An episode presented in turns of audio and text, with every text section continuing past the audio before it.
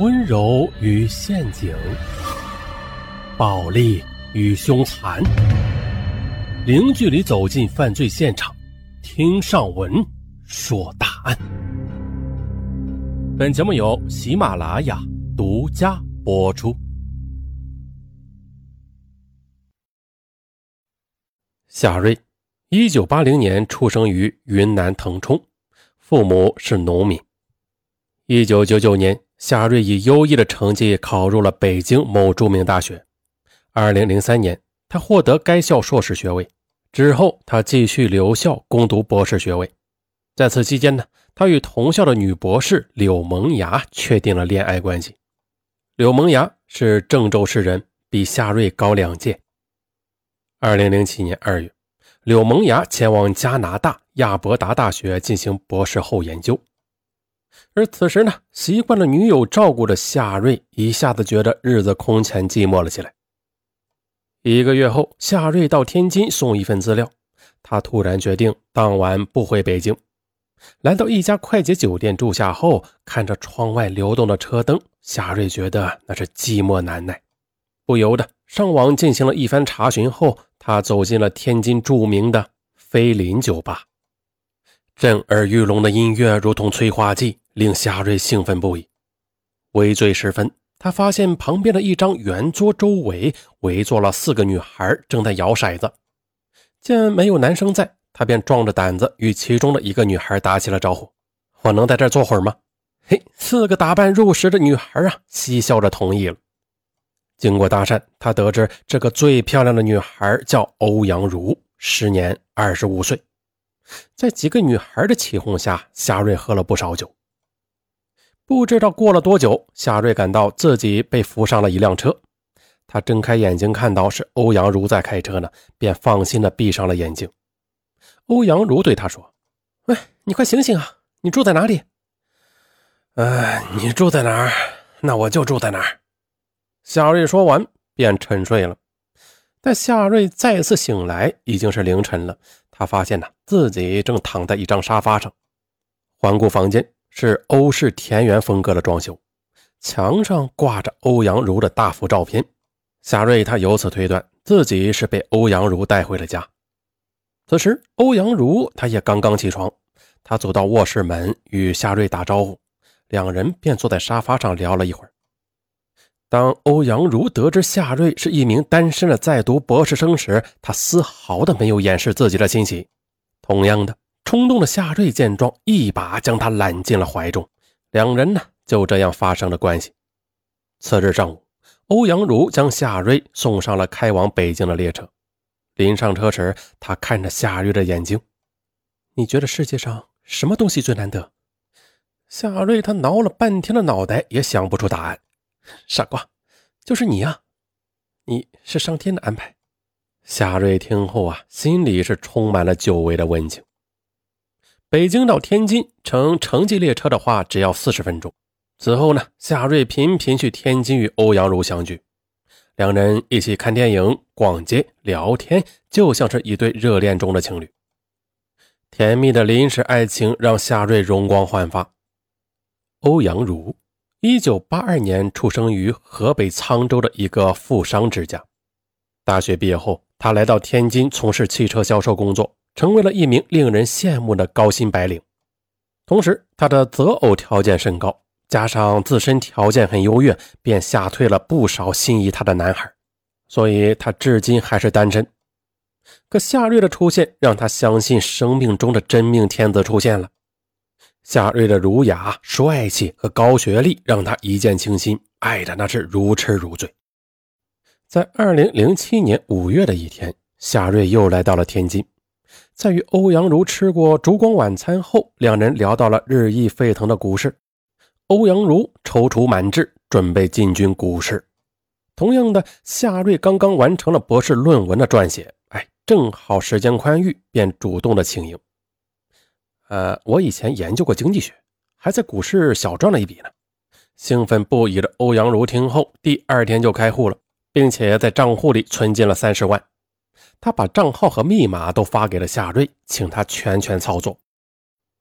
股市博弈与爱情具有同样的吸引力，小赚几笔后，夏瑞大胆的满仓了。很快的，欧阳如的账户里便进账了七万元钱。由此，他更加相信夏瑞的能力了。二零零七年六月，夏瑞获得了博士学位。他将学位证书拍下来发给远在加拿大的女友柳萌芽。柳萌芽很为自己男友高兴，她表示自己会尽快的完成研究，争取早日回国与他团聚。转眼到了二零零八年三月，股市一路狂跌，欧阳如的三十万保证金大幅缩水。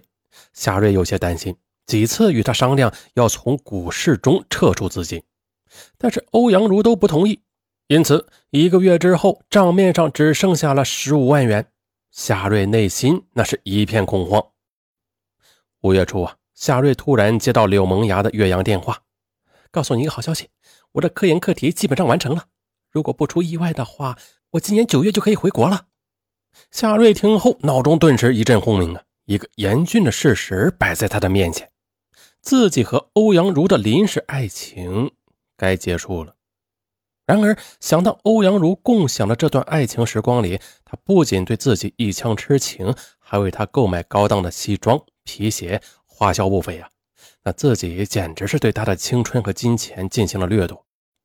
开始一段激情很容易，但是想要刹车却很难。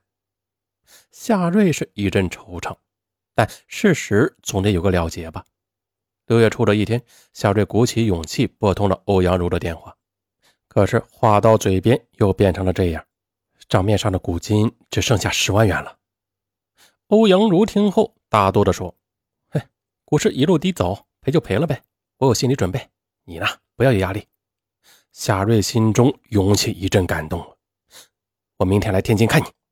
次日，夏瑞心事重重地赶到天津欧阳如的家里，将他用于炒股的银行卡还给了他。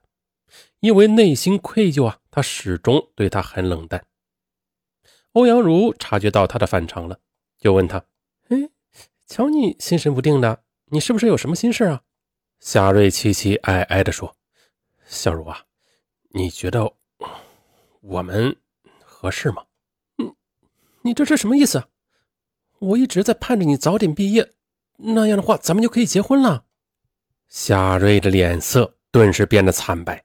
小茹啊，我们在一起不合适的，还是分开吧。不，我们在一起这么久了，不是一直挺好的吗？此时，夏瑞的声音低的只能自己听见。我，我觉得你轻易的就和我上了床，说不定以后也会轻易的和别人。欧阳如，她怔了半晌，豆大的泪珠一下子滚落下来。他实在没有想到夏瑞会用这么恶毒的语言来伤害他。她是个心高气傲的女孩，以前从来不乏优秀的男孩追求，而现在呢，他在夏瑞的眼里却是一只破鸡蛋。既然这样，你给我滚！我再也不想见到你。他把夏瑞推出了门，狠狠地关上了房门。夏瑞由此满怀心事地返回了北京。可是欧阳如，他始终不明白夏瑞对他的态度为什么会像天上的浮云一样说变就变呢？他通过在北京的一个同学，请他悄悄地调查夏瑞的情况。他的同学四处打听，终于得知了夏瑞与女友柳萌芽早就同居，目前柳萌芽远在加拿大留学的真相。欧阳如是又羞又气呀，他立即拨通了夏瑞的电话。柳萌芽是谁？你这个大骗子，伪君子！你说，从你认识我那天起，你就处心积虑的在玩弄我，是不是？太卑鄙了，算我瞎了眼！你炒股亏了我二十万呢，必须立即还我！夏瑞他慌了手脚，不是那个炒股是你自愿的，当时是说好亏了赚了都不找我，你怎么说话不算话呀？我不管，你必须在一个月之内把钱还我。否则，我就到你们学校告发你，还有让你的女朋友认识你的真面目。夏瑞头皮一阵发麻，他经过一番权衡，可怜兮兮地说：“你你别闹，我尽快还你就是了。”放下电话，他心中一片烦躁。这二十万不是个小数目，他上哪里去弄这么多钱呢？